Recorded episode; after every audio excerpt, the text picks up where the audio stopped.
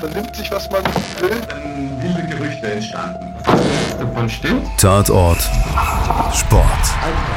Wenn Sporthelden zu Tätern oder Opfern werden, ermittelt Malte Asmus auf meinsportpodcast.de. Denn manchmal ist Sport tatsächlich Mord.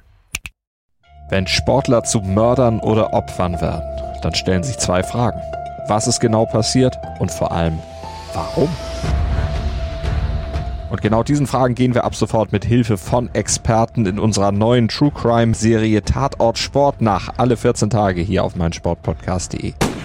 Warum zum Beispiel wird ein brasilianischer Fußballstar, der alles hat, Erfolg, Popularität und jede Menge Geld zum eiskalten Frauenmörder, der die Mutter seines Kindes bestialisch hinrichten und an Hunde verfüttern lässt. Frauen werden als Eigentum beansprucht. Welche Rolle spielten Drogenkartelle bei der Hinrichtung eines kolumbianischen Fußballidols? Für die Narcos war der Fußball eine andere Bühne vor Ausstellung von Mach. Warum wird eine österreichische Sportlegende nach seinem mysteriösen Tod fälschlicherweise zum Freiheitskämpfer stilisiert und instrumentalisiert? Das addiert eben zum Mythos hinzu. Antworten auf diese und viele andere Fragen bekommt ihr ab sofort bei Tatort Sport.